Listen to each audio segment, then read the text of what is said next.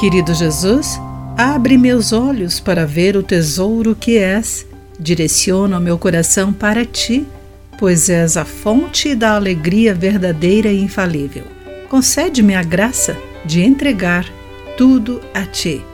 Olá, querido amigo do Pão Diário. Que bom que você está aí para acompanhar a nossa mensagem do dia.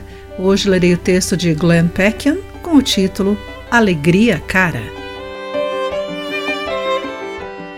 Ao som da melodia digital, nós seis entramos em ação.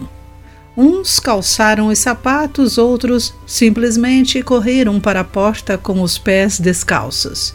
Em segundos, corríamos perseguindo o caminhão de sorvete. Era o primeiro dia quente do verão e não havia maneira melhor de comemorar do que com um sorvete.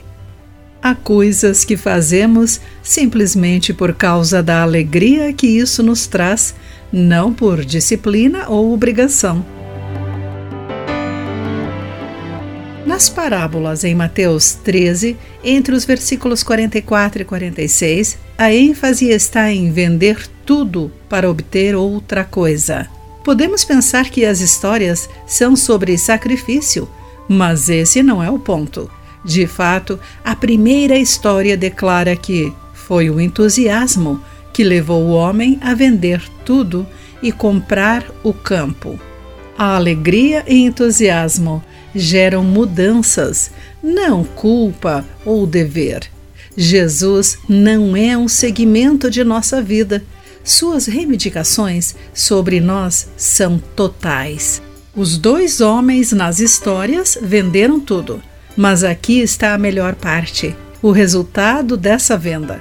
Na verdade, é o ganho. Podemos não ter percebido isso. A vida cristã, afinal, não é sobre tomar sua cruz? Sim, é, mas quando morremos, vivemos. Quando perdemos nossa vida, a encontramos. Quando vendemos tudo, ganhamos o maior tesouro: Jesus. A alegria é a razão Render-se é a resposta. Conhecer Jesus é o maior tesouro. Querido amigo, de que maneira você experimentou a alegria em seu relacionamento com Jesus? O que Cristo pede que você renda a Ele? Pense nisso. Aqui foi Clarice Fogaça com a mensagem do dia.